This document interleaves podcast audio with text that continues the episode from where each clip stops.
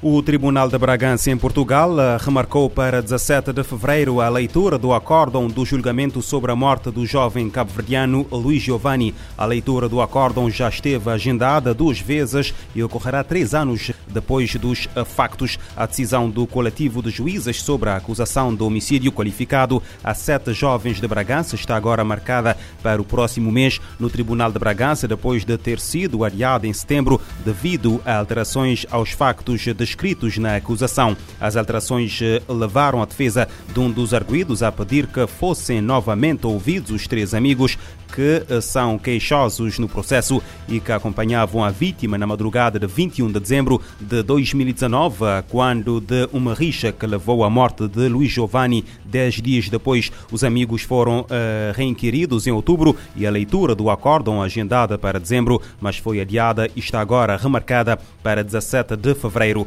Os três cabo-verdianos uh, que uh, se queixam no processo de terem sido agredidos voltaram a testemunhar sem que nenhum tenha conseguido identificar qual dos sete arguídos terá sido o autor da alegada agressão que provocou o traumatismo crânioencefálico de que a vítima morreu.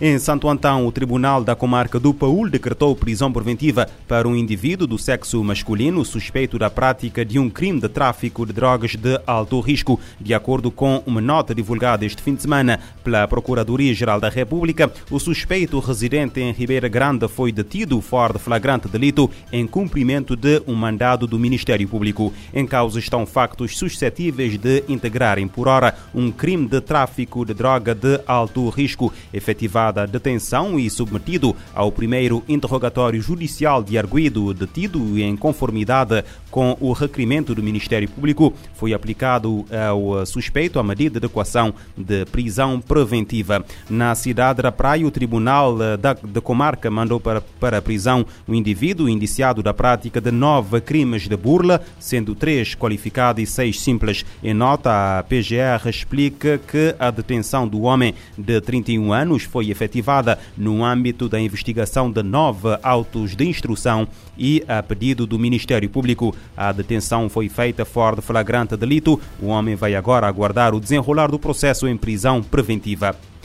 Dois anos após o golpe militar, Myanmar vive uma crise humanitária profunda. Mais de 2.800 pessoas morreram e 1 milhão e 200 mil tornaram-se deslocadas internas. O alerta é das Nações Unidas. Esse primeiro de fevereiro faz dois anos do golpe militar em Myanmar, a antiga Birmânia. Segundo as Nações Unidas, o país tem sofrido um regresso desde então em todas as áreas, mergulhando ainda mais numa crise humanitária profunda.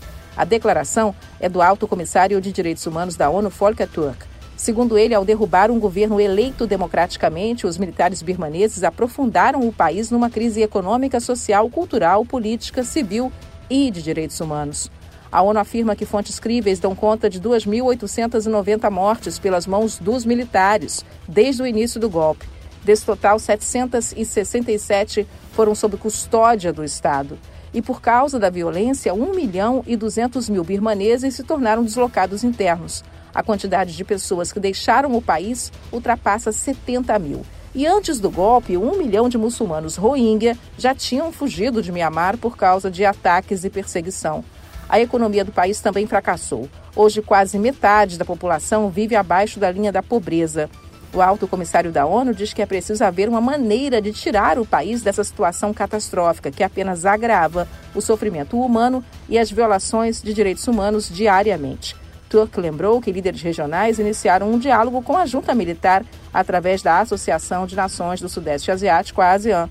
Eles acordaram um consenso de cinco pontos que os militares birmaneses trataram com desdém. E a proposta de cessar toda a violência e permitir o acesso humanitário ainda não foi alcançada. Da ONU News em Nova York, Mônica Gregg. O chefe de Direitos Humanos da ONU diz que todos os responsáveis pelos ataques diários contra civis e pelas violações de direitos humanos devem ser responsabilizados. Para Volker Turk, é hora do mundo se unir e acabar com as mortes em Myanmar.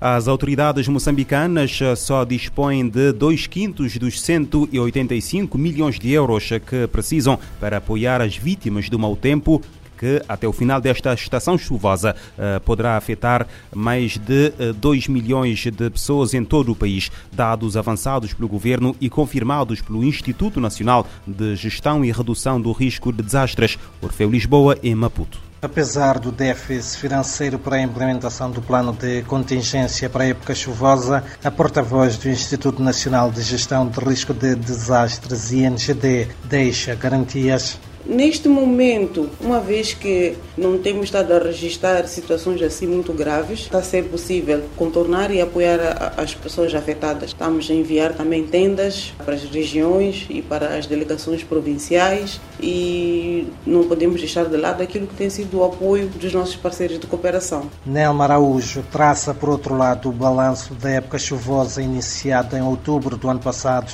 e se prolonga até março. Até o momento, temos cerca de 45 mil pessoas afetadas, correspondente a um pouco mais de 7 mil eh, famílias afetadas.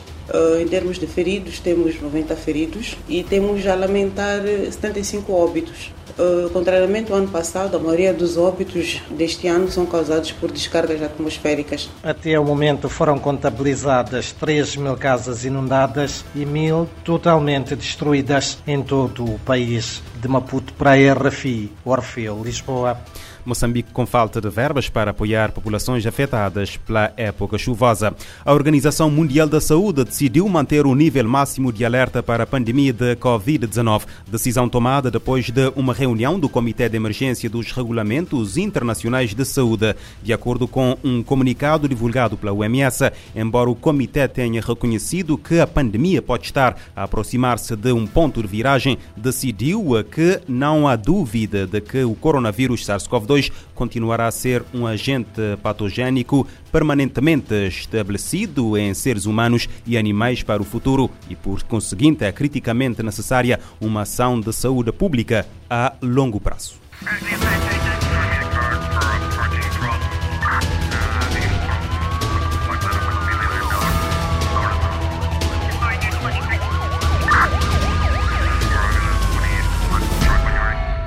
Este programa está disponível em formato podcast no Spotify e em radiomorabeza.cv.